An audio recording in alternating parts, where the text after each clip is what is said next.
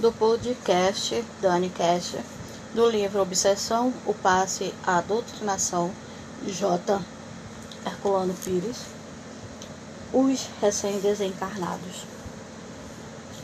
As manifestações de espíritos recém-desencarnados ocorrem com frequência nas sessões destinadas ao socorro espiritual.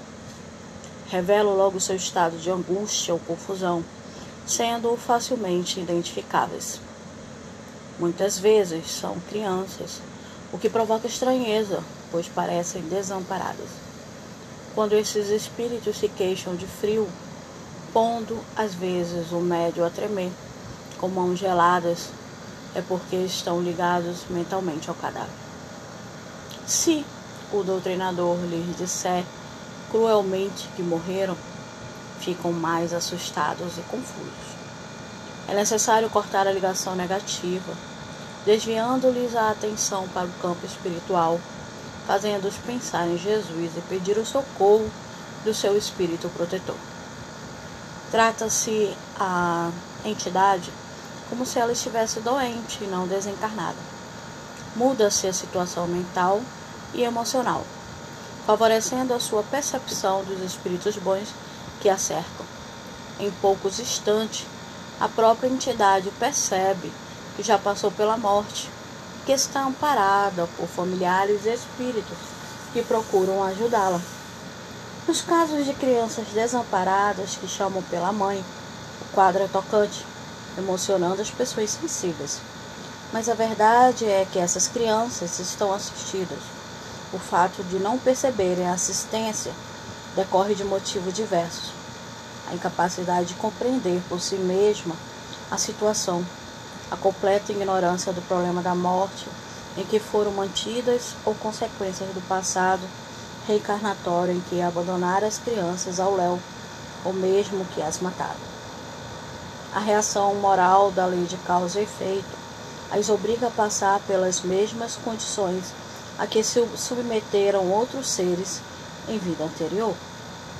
O doutrinador deve lembrar, nessas ocasiões, que o mundo espiritual é perfeitamente organizado e que essas provas de resgate ensinam passam rapidamente. Tratados com amor e compreensão, esses espíritos logo percebem a presença de entidades que, na verdade, já os socorriam e os levaram à sessão para facilitarem a sua percepção do socorro espiritual. Ninguém fica ao desamparo depois da morte. Estas mesmas situações chocantes representam socorro ao espírito para despertar-lhe a piedade que não teve em vida. Quanto às manifestações de crianças que são consideradas como espíritos pertencentes a legiões infantis de socorro e ajuda, o doutrinador não deve deixar-se levar por essa aparência, mas doutrinar o espírito para que, para que ele retome com mais facilidade a sua posição natural de adulto, o que depende apenas de esclarecimento doutrinário. As correntes de crianças que se manifestam nas linhas de Umbanda e outras formas de mediunismo popular são formadas por espíritos que já estão capazes de serem encaminhados como espíritos adultos no plano espiritual.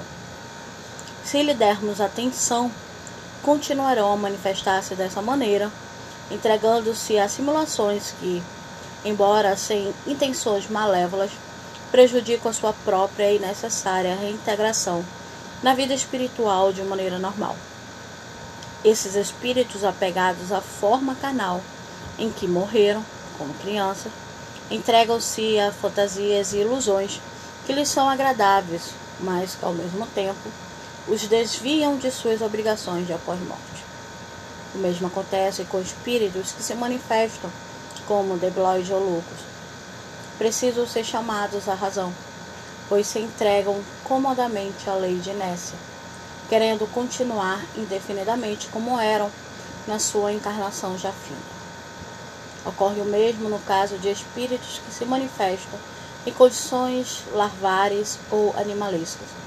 O doutrinador não pode aceitá-los como se apresentam, pois estão simplesmente tentando fugir às suas responsabilidades por meios de ardis a que se apegam e com os quais muitas vezes se divertem.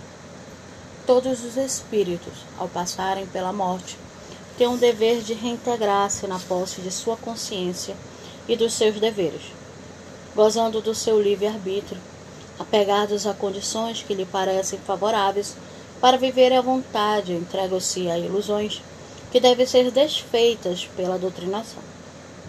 É para isso que são levados às sessões e não para serem acocados em suas fantasias.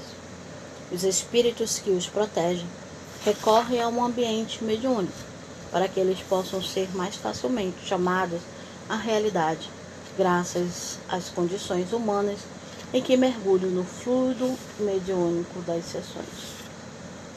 Aqui fica bem claro qual o papel do doutrinador frente a diversas mudanças. Fica também claro o papel do médico, como ele deve proceder, como ele deve estar. Devemos sempre ter esse cuidado. O médio é o primeiro doutrinador. Isso não quer dizer que ele vai ser o doutrinador, mas ele é o primeiro a conversar, a dialogar com o espírito.